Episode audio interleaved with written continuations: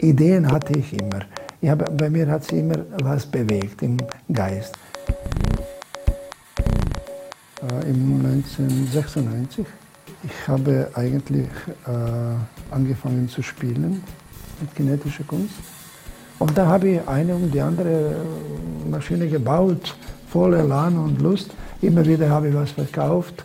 Da habe ich neue Werkzeuge gekauft und so weiter und so weiter. Und bis heute habe ich vielleicht äh, um die 80, 90 kinetische Objekte äh, gebaut. Äh, ich habe nie zwei gleiche Objekte gebaut, das werde auch nie, auch bei der Uhren. Ich baue nur eine Karte. Und äh, meine Kunden schätzen es einfach, wenn sie wissen, das ist die Maschine, die nur ich besitze. Außerdem habe ich einfach immer wieder tausend Ideen, die, äh, die ich realisieren will. Und da habe ich nicht Absicht, etwa zwei gleiche Maschinen zu bauen.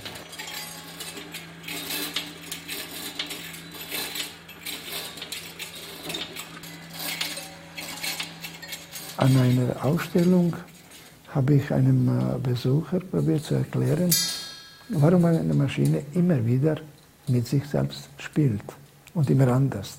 Er hat es einfach nicht verstanden, hat er gesagt, kommen Sie, hören Sie auf, Sie können doch nicht äh, genau arbeiten. Da habe ich zu ihm gesagt, okay, nächstes Jahr Sie kommen und schauen meine erste Uhr. Ich habe das verdammt schnell gesagt, äh, von Uhren habe ich auch nie, nicht so viel verstanden, aber ich habe es gesagt, also da muss ich das auch realisieren. Ich habe nach 1 Uhr, habe ich, bin ich jetzt an 21. Alle diese Uhren sind sehr verschieden, die sind astronomisch, die haben Musik, die haben allerlei Spielen, die gehen sehr genau, die sind auch sehr geschätzt, die sind auch teuer. Also jede neue Uhr ist eine neue Geschichte für mich, eine neue Reise und somit äh, bleibe ich wirklich hier einfach kleben, von sieben bis sieben. Für mich ist Zeit ein Faszinosum. Also es fasziniert mich. Es ist tatsächlich etwas da, man erfasst es aber nicht. Doch, man äh, kann es haben oder nicht haben, äh, brauchen oder nicht brauchen. Aber bitte sagen Sie mir, was ist die Zeit? Ich kann äh, natürlich selber auch die Uhren bauen, damit Geld verdienen, auch wenn ich nicht weiß, was das ist. Naja.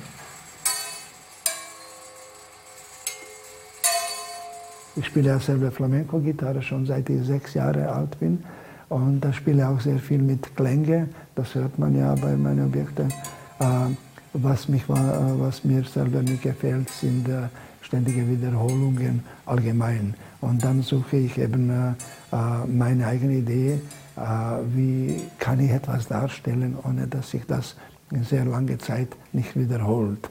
Und da entstehen so mechanische Antriebsgruppe bei meiner Mechanik, die mir erlauben, eine Uhr zu bauen, die zum Beispiel jede volle Stunde 10 Sekunden lang über 400 Jahre immer eine andere Melodie spielt.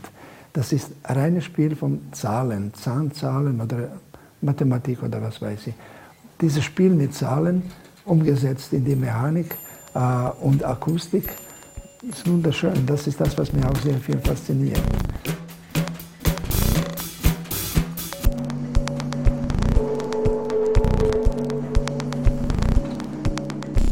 Gehöre nicht so geradeaus.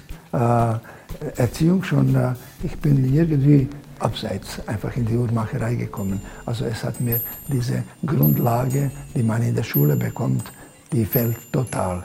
Natürlich weiß ich, wie man eine Uhr baut. Äh, mit dem, was ich gelernt habe, und das ist ziemlich fester Fundus, ich kann was anders machen. Ich baue Uhren auf meine eigene Art.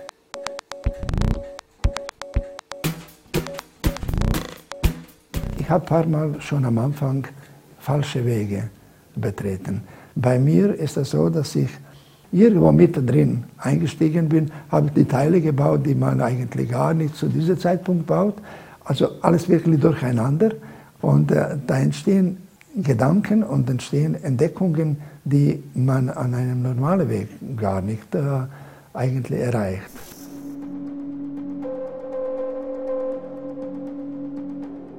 Wenn man die konventionelle Uhrenbauart und Weise verlässt, dann äh, kommt man auf verschiedenste Ideen, äh, die noch nicht da sind. Wenn Sie diese Ideen verfolgen, dann können Sie wirklich verschiedenste Wege gehen und alle diese Wege führen doch zu irgendeiner schönen Lösung, irgendeinem Gedanke. Oft, wenn ich an eine Uhr arbeite, ich bin praktisch an einer Uhr, geistig baue ich aber zwei nächste. Weil äh, in de, dieser Entwicklung entstehen so viele Ideen zu Vorschein. Äh, und dann äh, merke ich mir das und irgendwann realisiere ich oder eben nicht.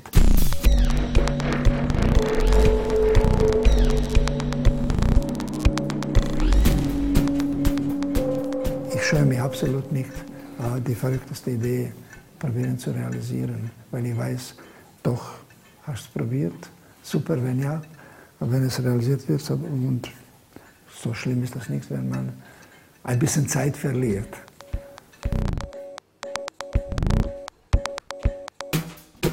ist eigentlich etwas, was einem äh, Kraft gibt, äh, äh, daran zu bleiben und einfach daran zu glauben. Ich finde das auch sehr, tatsächlich sehr wichtig, dass man die Idee, die man hat, dass man die probiert zu realisieren. Egal, ob sie möglich oder unmöglich erscheinen im ersten Moment. Also je unmöglicher die Idee mir vorkommt, desto größere Lust ist, die doch zu probieren zu realisieren. weil ich weiß, es ist hier eine Lösung da. Man muss sie einfach suchen.